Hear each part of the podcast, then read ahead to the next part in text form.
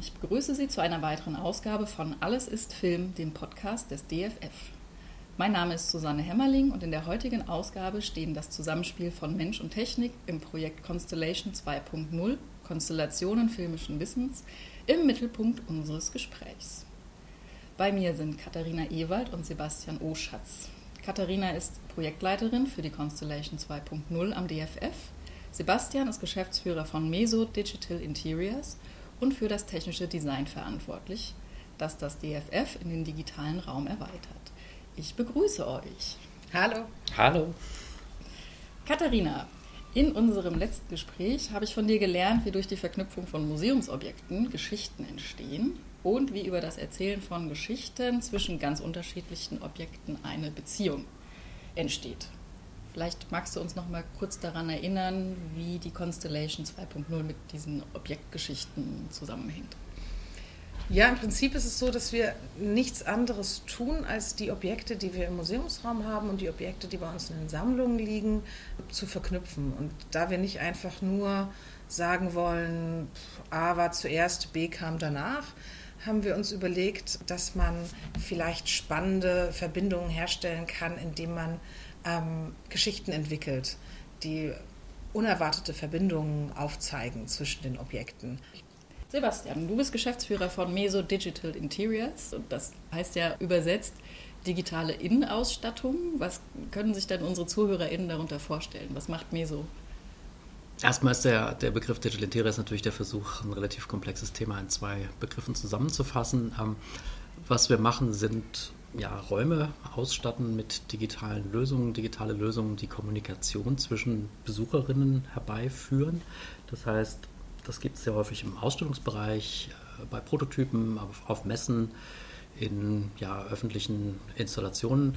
Und was uns immer interessiert, ist mit digitaler Technologie eine innovative Kommunikationssituation herbeizuschaffen. Also wie können wir Kommunikation zwischen Besucherinnen oder Kuratorinnen oder Produktmanagerinnen oder wem auch immer ähm, so gestalten, dass da eine interessantere, bessere, neuere Kommunikation herbeigeführt werden kann. Und ja, wir glauben schon daran, dass es in echten Räumen äh, besonders interessant sind. Das hat man jetzt gerade nach der Pandemie natürlich, sehnt man sich so ein bisschen zurück nach den echten Räumen.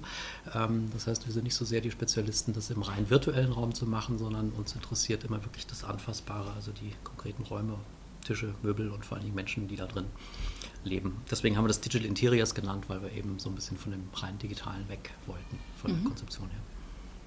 Und was genau hat denn jetzt das DFF mit Meso zusammengebracht? Ich würde sagen, tatsächlich dieses Projekt, wobei es stimmt natürlich nicht ganz. äh, Meso ist schon länger immer mal wieder in ähm, Projekten hier im Haus involviert. Jahren die, den Greenscreen unten gebaut. Richtig, der Greenscreen. Welcher, welche äh, von unseren HörerInnen war denn schon mal in diesem Greenscreen? Das ist extrem cool. Also ich kann es nur empfehlen. Das ist im zweiten OG. Da kann man ein bisschen herumspringen. Das hat Meso auch schon gemacht. Also es ist kein komplett neuer Partner für uns, aber es war gerade für dieses Projekt Constellation 2.0 der logischste Partner, den man sich vorstellen kann. Das Projekt ist ein Gemeinschaftsprojekt zwischen ähm, dem ACME in Australien, das ist das Filmmuseum dort in Melbourne, und, der, und dem DFF.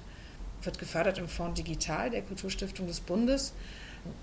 Und eine, ein, eine Sache, die da fest verankert ist in diesen Fördergrundsätzen, ist, dass man einen Digitalpartner braucht. Mhm. Eben, und da war für uns vollkommen klar, dass Meso eigentlich hier auch am Standort Frankfurt der perfekte Partner dafür ist, nicht nur, weil wir gute Erfahrungen bisher gemacht haben, sondern weil wir jetzt auch endlich mal die Chance haben, gemeinsam was zu entwickeln. Also der Digitalpartner ist nicht unser Dienstleister, sondern wir sind ununterbrochen im Gespräch, im Streit, in Diskussionen und versuchen da gemeinsam etwas zu entwickeln. Und da lernen wir einfach unglaublich viel von. Anders als wenn man normalerweise einen Auftrag vergibt und schaut, was bei rauskommt, so in der Art. Also ich hoffe, das geht ja auch so, Sebastian. nee, das, das war auf jeden Fall das, das Tolle dran, das Projekt so von ganz äh, Anbeginn eigentlich äh, mit zu, zu erleben, zu verstehen und dann eben auch da maßgebliche Impulse reingeben zu können. Sonst haben wir ja häufig auch die Situation, dass eine Ausschreibung auf den Tisch kommt und dann muss man irgendwas umsetzen. Aber hier waren wir wirklich so ganz von Beginn an auch mit so einer Forschungsfrage an dem Thema jetzt beteiligt und das, das macht sehr großen Spaß. Hm, magst du diese Forschungsfrage kurz skizzieren? Ähm, na, es sind mehrere Forschungsfragen, die hier ganz geschickt äh, verkoppelt sind. Also eine Frage ist natürlich, wie kann man die Situation im Museum verknüpfen mit einer Situation nach dem Museum oder dann wieder vor dem nächsten Museumsbesuch. Also wie kann ich das, was ich hier erlebe im Haus, äh, mit nach Hause nehmen und da wieder Dinge damit anfangen oder dann von da aus auch wiederkommen natürlich.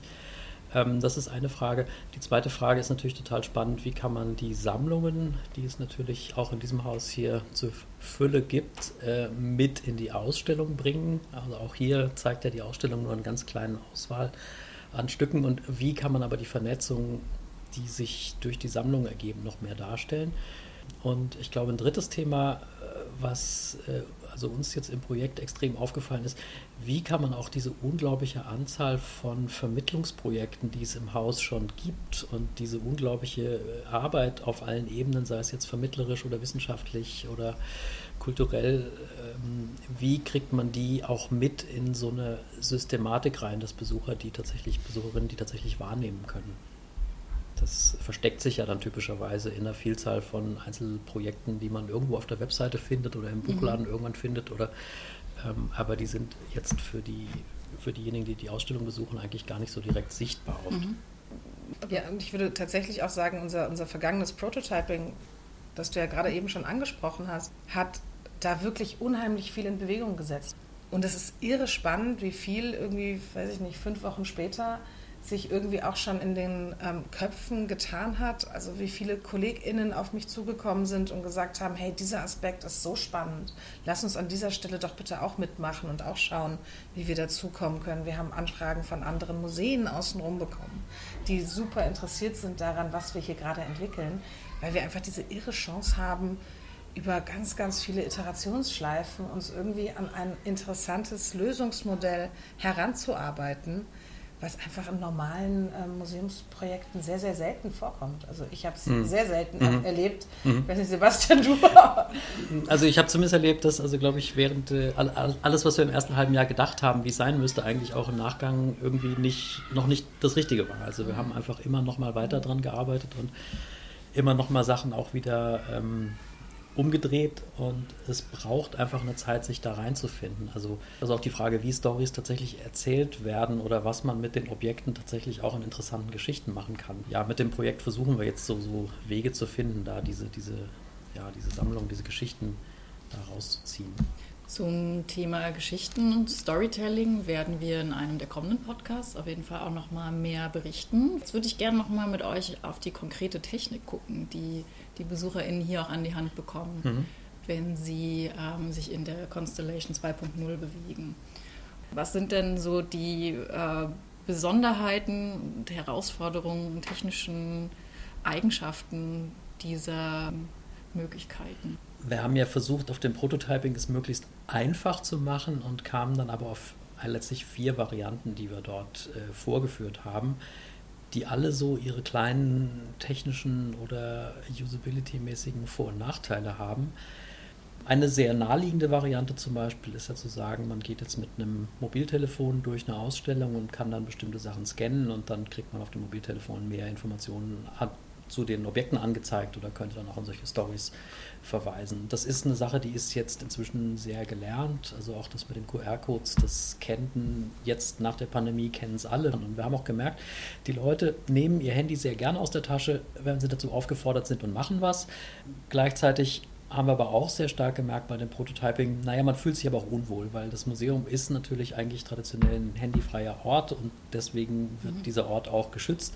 Und die Leute haben das Handy gerne aus der Tasche rausgenommen und dann sind sie auch gerne damit rumgelaufen, aber ich glaube, es ist nicht unbedingt das Ziel, dass Leute jetzt äh, mit ihren angeschalteten Mobiltelefonen durch Ausstellungen laufen, weil natürlich alle Argumente, die es dagegen immer schon gab, die gelten natürlich wirklich. Die Objekte werden äh, nicht mehr so in den Vordergrund gestellt. Die Leute gucken was anderes hin. Die Leute lassen sich abholen, äh, ab, ablenken von ihren letzten Newsfeeds. Deswegen waren wir mit dem Handy erstmal so ein bisschen skeptisch. Aber das ist eine Variante, die man nehmen kann die wir im Prototyping auch vorgeführt haben, auch mit, mit äh, guten Ergebnissen. Ich glaube, unser Learning war, wir müssen Gelegenheiten schaffen, wann die Besucherinnen das Handy auch wieder weglegen und wann sie es wieder aus der Tasche ziehen können. Dass man eben sagt, es ist nicht standardmäßig mit den Dingen die ganze Zeit rumlaufen, sondern jetzt noch mal weglegen und dann wieder hinstecken. Ähm, So, das war die erste Strategie, die wir äh, gemacht haben. Die zweite Strategie waren Tablets. Das äh, war eine Lösung, wie wir sie zum Beispiel bei der Bildungsstätte Anne Frank recht erfolgreich umgesetzt haben. Also große Tablets, die man in die Hand bekommt, mit denen man dann auch einen großen Bildschirm hat, wo man auch tatsächlich Inhalte sehen kann. Ähm, auch das hat eine Menge Vorteile. In der Praxis hat es natürlich die Nachteile, es ist schwer, es ist teuer und so weiter, da muss man drüber nachdenken. Aber Vorteil wäre natürlich, man kann auch tatsächlich Filmausschnitte und großformatige Bilder oder Lesetexte mit zeigen. Und anderer Vorteil ist, die Leute können ihr Handy eigentlich in der Tasche lassen und werden dadurch vielleicht nicht so abgelenkt. Dann haben wir als dritte Variante die Medienstationen uns vorgestellt. Das heißt, es gäbe im Prinzip Medienstationen an Vitrinen, wo man zu den Objekten in den Vitrinen weitere Informationen sich abrufen kann oder eben diese Stories abrufen kann.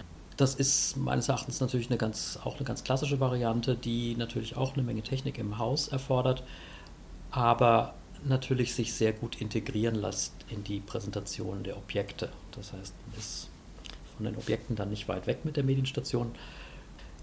Und die vierte Variante war noch, dass man sagt, es gibt so Karten und mit diesen Karten kann ich im Prinzip durch die Ausstellung gehen und an bestimmten Stationen so ein Check-in machen und dann gibt es ein kleines Feedback und dann weiß man, okay, ich habe dieses Objekt für später gesammelt.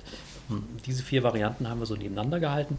Die vierte Variante ist im Prinzip, ja, gibt es im Prinzip an vielen Stellen auch. Wir haben sowas ähnliches im Jüdischen Museum zum Beispiel hier in Frankfurt auch umgesetzt, wo man auch solche äh, Karten hat und dann an verschiedenen Stellen eben bestimmte Sachen einsammeln kann und die dann mit nach Hause nehmen kann und dann zu Hause abrufen kann. Was ich da oft ein bisschen problematisch finde, dass es halt nur auf dieses Einsammeln reduziert. Das heißt, ich habe diese Karte und muss mich halt immer wieder daran erinnern, hey, wenn du mit dieser Karte auf dieses Feld drauf gehst, dann macht's piept und dann hast du zu Hause was Tolles. Also mhm. das heißt, diese, man hat da eine relativ große Entkopplung von dem, was ich vor Ort im Museum direkt als Erlebnis habe und dem, was ich dann vielleicht später zu Hause haben kann. Und so rein von der, Motivations her, von der Motivation her führt es natürlich dazu, dass man dann ja äh, oft dann auch im Museum die Lust dran verliert und eben nicht mehr so systematisch alles mitverfolgt, weil man eben im Museum keine konkrete Belohnung hatte. Mhm. Mhm. mhm. Ja, aber das waren so die vier Varianten schon gleich mit ein bisschen zusammen, ein bisschen Bewertung eingefügt. Ich weiß nicht, wo wir noch was ergänzen können. Ich, glaube, es wäre noch mal gut zu hören, was genau äh, diese Karte macht. Ja, die Karte ist ein, hat einen NFC-Chip drin. NFC heißt Near Field Communication und Near Field Communication heißt, dass man zwei Sachen sehr nah zusammenbringen muss. Und dann kann eine Kommunikation stattfinden zwischen einem Lesegerät und diesem NFC-Chip, sage ich mal. Und was der dann tun kann, dieser Chip, ist, äh, er kann die Identität der, der Besucher, der, äh, verkoppeln sozusagen. Das heißt, ich kann so ein bisschen rauskriegen, welche Person ist an welcher Station vorher gewesen und wo geht diese Person nachher hin und dadurch kann man eben auch sozusagen mitverfolgen, welche Objekte wurden schon angeschaut und kann dann in der Präsentation der Inhalte darauf reagieren. Das ist mhm. das Interessante. Aber damit nicht gleich alle datenschutzrechtlichen Alarmglocken schrillen, wenn du sagst, die Person wird erkannt, dann wird die Karte, die jemand trägt, erkannt. Oder? Völlig richtig, die Karte, die man trägt, wird erkannt und der Vorteil auch von NFC ist eben, diese Karte kann auch dann anonymisiert sozusagen an der Kasse ausgegeben werden mhm. und die kann auch nachher wieder zurückgegeben werden. Das ist auch der Vorteil von diesen NFC-Lösungen im Vergleich zu einem Handy, wo man dann schnell natürlich dazu verleitet werden würde, dann seine E-Mail oder sonst wie Kontaktadressen einzugeben oder die, die Daten des Mobilgeräts zu speichern. Und das NFC ermöglicht da eben eine, eine eigene ID zu verwenden, die sozusagen während des Museumsbesuchs dann genutzt werden kann.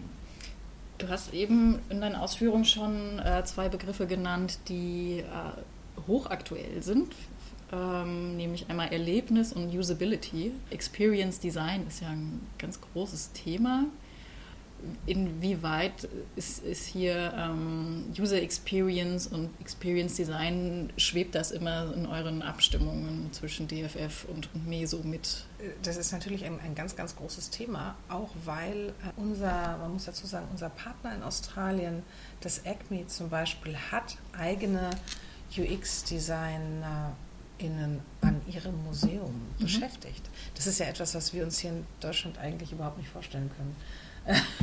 bisher zumindest noch nicht, ähm, dass da tatsächlich Menschen sitzen, die sich nicht einfach nur mit dieser Frage ähm, das heißt einfach nur, es ist natürlich eine Riesenfrage, wie bewegen sich Menschen durchs Museum, sondern auch, wie gestalte ich irgendwie den Raum auch in, der digitalen Art und Weise oder in der hybriden Art und Weise, dass die Menschen sich äh, durch dieses Museum bewegen können.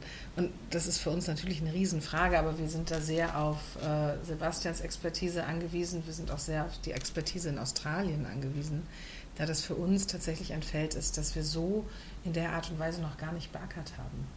Hm.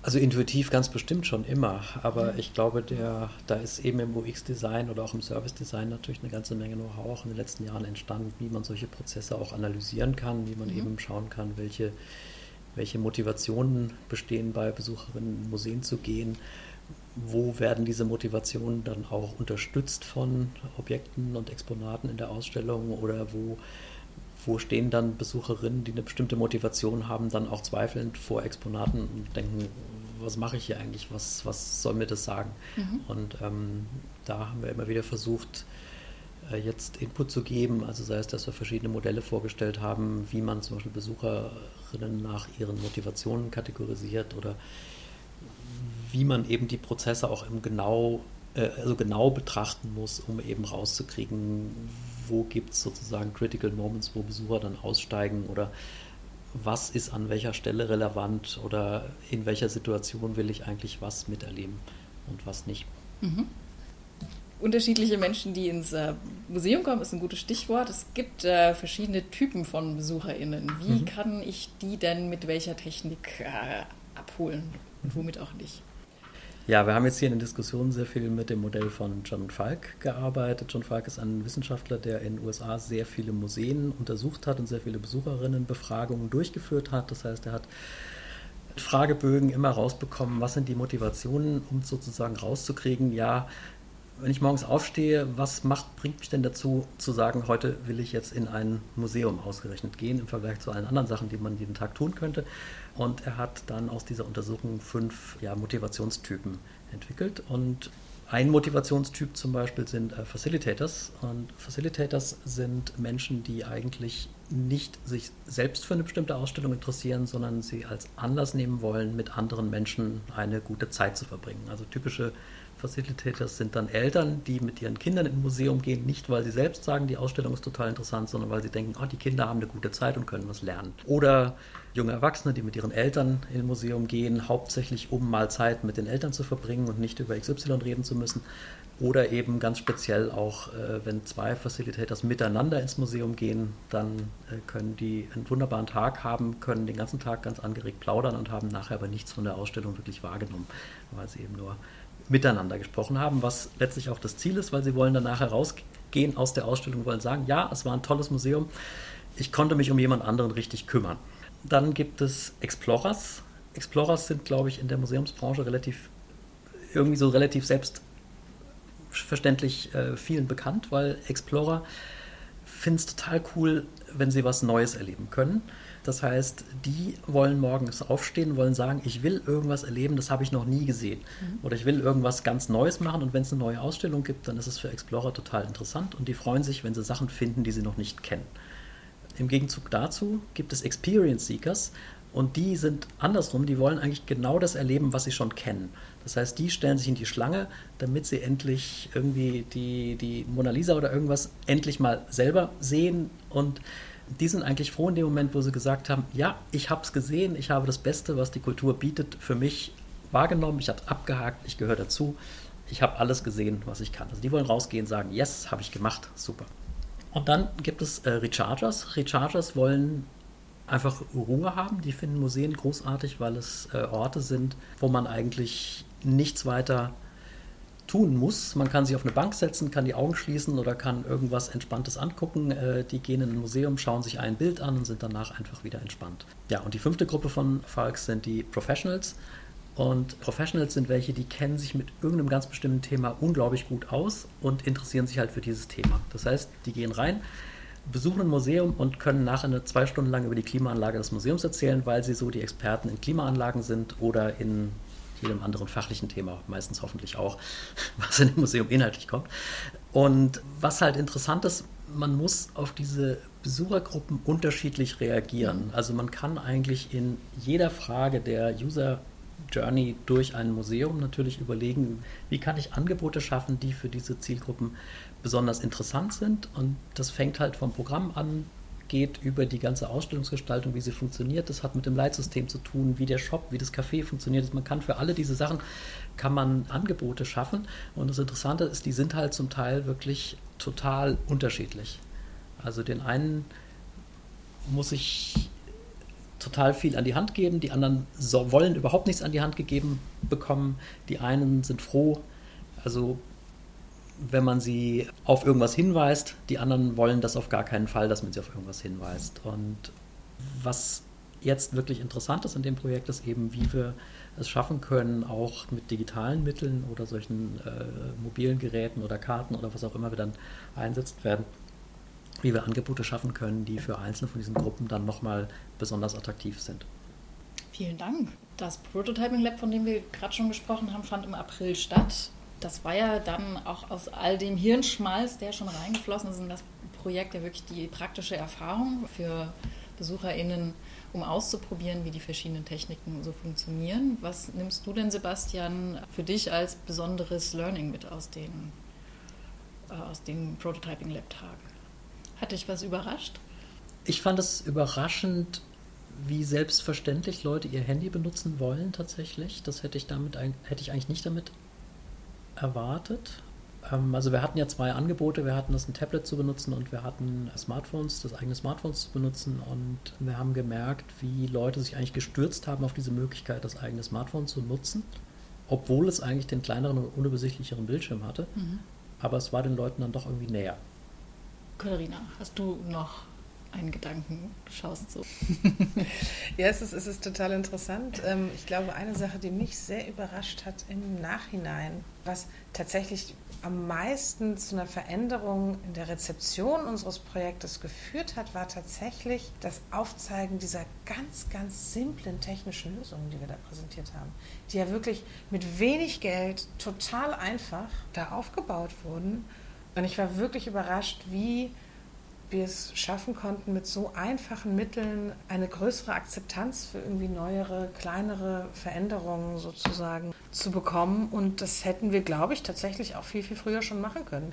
Ähm, ich bin nicht so ganz sicher, ob wir das wirklich so viel früher hätten machen können, weil ich glaube, es war schon auch wichtig, mal beispielhaft Inhalte zu haben, wo nicht alle sofort sagen, ah, das funktioniert doch alles eh nicht. Das ist, das ist gar keine Frage. Ich habe nur das Gefühl, dass wir tatsächlich ungefähr noch ungefähr 35 Jahre an diesem Inhaltsthema knabbern können. Vielleicht sogar länger, vor allen Dingen, weil ja auch ununterbrochen Neues entsteht.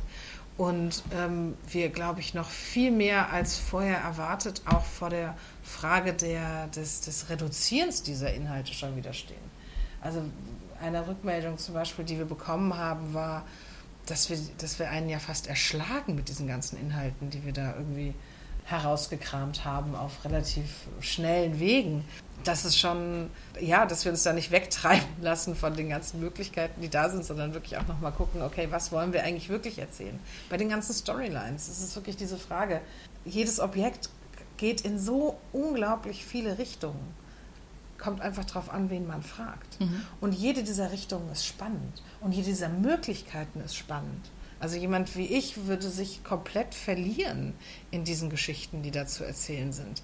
Einfach mal sowas wie eine, eine Entscheidung zu treffen, in welche Richtung gehen wir denn jetzt mhm. und wie entwickeln wir die weiter und was ist tats tatsächlich sinnvoll, um diesen, diese Sache, die wir vermitteln wollen, auch dramaturgisch, auch Storytelling-mäßig, mhm. wie kriegen wir das irgendwie gefasst ohne uns die ganze Zeit in diesen Möglichkeiten zu verfranzen. Das ist ein bisschen wie so ein Kind im Spielzeugladen. Also wir laufen da durch die Gegend und wir denken uns, wow, super, ein Auto und dann gucken wir nach links und denken, ein Pferd ist natürlich auch toll, damit ist man auch total schnell. Und oh mein Gott, da hinten ist ja noch eine Barbie. Und also so ein bisschen so, so, so dieses Gefühl mhm. habe ich bei mir, mhm. jedenfals des Öfteren, wenn ich mich mit diesen Geschichten und den Möglichkeiten, die da irgendwie drin stecken, beschäftige, dass ich irgendwie ständig wie so ein ja, so maximaler äh, Aufmerksamkeitsspannen-Defizit-Figur da herumlaufe und mich ständig von was Neuem begeistern lasse. Mhm.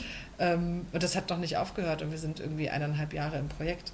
Das ist schon irgendwie äh, spannend und es macht natürlich mhm. sehr, sehr viel Spaß, aber es ist auch ein Riesenrisiko, das da irgendwie dahinter steht. Nee, ich meine, du, du bist ja auch Explorer, oder? Also du bist ja einfach in, in dem Modus, ist es ja genau das, was du ja gut findest und ich glaube, das ist dann ja auch ist dann ja auch ein Wert. Ich denke, das Wichtige ist nur, dass wir es eben für Facilitators auch verständlich machen. Also wenn ich jetzt als Lehrer mit meiner Schulklasse dahin gehe oder wenn ich irgendwie versuche, zu zweit dahin zu gehen und eine Person ist Explorer und andere nicht oder so, wie kann man zu zweit in dem Museum Spaß haben? Und da fängt es natürlich dann an, gestalterisch, wie kriegt man die Möglichkeit noch wieder eingefangen?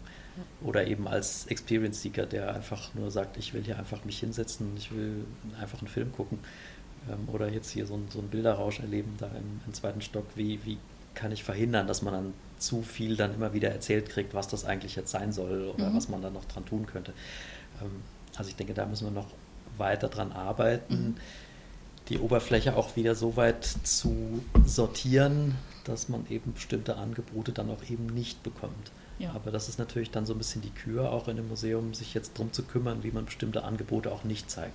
Mhm. Ja, und, und auch tatsächlich damit okay sein, dass man ja. nicht alles zeigt. Mhm. Also ich glaube, das ist auch so etwas, wir haben uns die ganze Zeit gedacht, wir müssen einfach zeigen, wie fantastisch wir sind, was natürlich auch klar ist.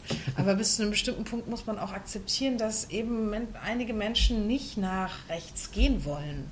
Die mhm. möchten das einfach nicht. Und mhm. ich glaube, wir müssen auch irgendwie gerade wenn wir dieses, diese Nachmuseums-Experience gestalten, glaube ich, müssen wir auch damit, damit okay sein, dass das nicht jeder tun wird und dass das auch mhm. nicht jeder, jeder möchte und dass wir das nicht deswegen auch nicht, nicht äh, weniger wertschätzen, sozusagen, was wir da tun.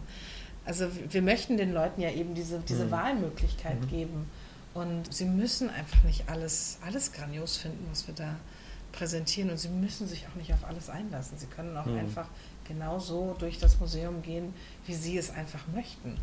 Das sollte doch auch irgendwie drin sein, sozusagen. Nee, das, ist, das muss ja sogar drin sein. Das ist ja, der, das ist ja der Trick auch am Museum, dass man dort Angebote bekommt von, von Dingen, die irgendwie interessant sind nach irgendeiner Vorauswahl. Und was wir jetzt mit dem, mit, mit dem Constellation ja im Prinzip versuchen, ist, wie kann ich dann noch sicherstellen, dass wenn jemand mal gehuckt ist von irgendeinem bestimmten Objekt, dass es dann einfach auch mehr zu dem gleichen gibt. Also wie, wie kriege ich das hin, dass eben wenn jetzt einer sich für irgendeine tolle Zeichnung von irgendwelchen Kostümen aus einem Film interessiert, wo ihr natürlich noch 300 weitere im Archiv habt, wieso muss man dieser einen Person, die sich für diese eine Zeichnung interessiert, die anderen äh, vorenthalten, sondern die sind ja da und es wäre natürlich schön, ich könnte die durchblättern.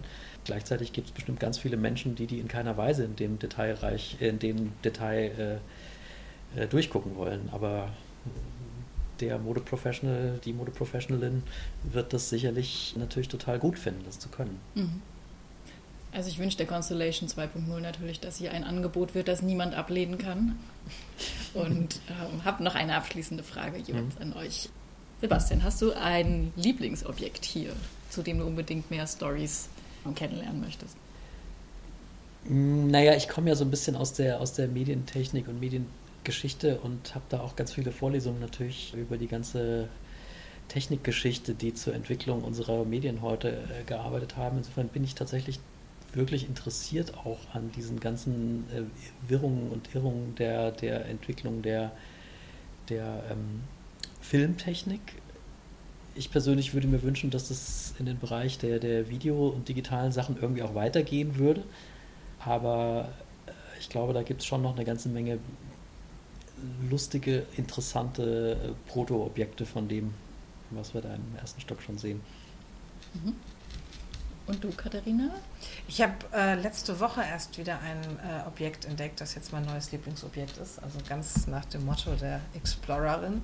Äh, und zwar äh, die Emotionskurve mhm. von Lieselotte Pulver. Vollkommen irre. Lieselotte Pulver hat für, für den Film 1, 2, 3, für ihre Rolle, eine tatsächlich mathematisch anmutende Emotionskurve für jede Szene gezeichnet. Also mit, äh, ja, in einem Graphen. Mhm. Dieses kleine Arbeitshandbuch von ihr ist bei uns im, im, zweiten Stock zu sehen. Es ist winzig klein. Ich bin wirklich rein zufällig da stehen geblieben, weil ich irgendwie wahrscheinlich einfach so vor mich hingeträumt habe und dachte, das kann doch wohl nicht wahr sein. Was für ein Aufwand und wie spannend ist das denn? Und mhm. bin darüber, über diese ganzen Arbeitsdrehbücher, mhm. die in der Ausstellung liegen, mhm. auch über die Schnittdrehbücher, die ganzen mhm. Notizbücher, die mhm. da rumliegen, ähm, äh, gestolpert und konnte einfach gerade jemanden wie Lilo Pulver tatsächlich nochmal mit ganz anderen Augen sehen. Ich sagte das dann zu einer Kollegin, die sich deutlich besser auskennt und die sagte, was hast du erwartet? Das war eine fantastische Frau. Und ich sagte, natürlich, überhaupt keine Frage, aber dieses Objekt, diese winzige Zeichnung mhm. von ihr ist einfach unglaublich äh, spannend und eben tatsächlich auch wiederum technisch. Ne? Also mhm. auf einer ganz, ganz interessanten Ebene funktioniert die. Ähm, ja, ganz groß. Mein neues Lieblingsobjekt oh. im zweiten Stock zu finden. Das ist sehr, sehr cool. ja, ich bin übrigens auch Team zweiter Stock, weil einfach mein Dauerlieblingsobjekt, das Alien Stuntman-Kostüm, ausgestellt ist. Gibt es noch was, was ihr gerne ergänzen möchtet? Ich hatte ja schon mehrfach ähm, es angedeutet oder angesprochen, dass das Projekt ja auch gemeinsam mit dem ACME in Australien durchgeführt wird oder sich entwickelt oder die, die, die Überlegungen sich entwickeln. Und durch die äh, Pandemiesituation waren wir bisher noch gar nicht in der Lage, runter nach Australien zu fliegen oder überhaupt mal in einen ähm, tatsächlich, tatsächlich physischen Austausch miteinander zu treten. Und wir werden jetzt im Juli endlich nach Melbourne fahren und dort den, die, die wirkliche gemeinschaftliche Arbeit nochmal neu launchen, sozusagen, nochmal neu beginnen. Wir sind wahnsinnig gespannt unsere KollegInnen dort mal äh, live zu treffen und äh, ja, herauszufinden, wie wir gemeinschaftlich sozusagen einen Schritt weiterkommen mit unseren ganzen Überlegungen, die wir hier getroffen haben in den letzten eineinhalb Jahren und was bei, äh, in Australien so geschehen ist beim Testing und sozusagen der wirklichen 1.0er-Version dieses Projekts. Dann freue ich mich sehr auf die Bilder und Eindrücke, die ihr mitbringen werdet. Die Kängurus die wir denn, und Wombats. ja, ich möchte dann unbedingt über Kängurus und Wombats sprechen, wenn ihr wieder da seid. Auf jeden Fall. Da gibt es bestimmt auch Stories, die wir gut, gut verknüpfen können. Genau. Dann ich danke euch beiden ganz herzlich für das Gespräch. Vielen Dank. Das war Alles ist Film, der Podcast des DFF. Im Gespräch mit Susanne Hämmerling waren die Projektleiterin Katharina Ewald und der Geschäftsführer von Meso Digital Interiors Sebastian Oschatz. Vielen Dank fürs Zuhören und bis zum nächsten Mal. Tschüss. Tschüss.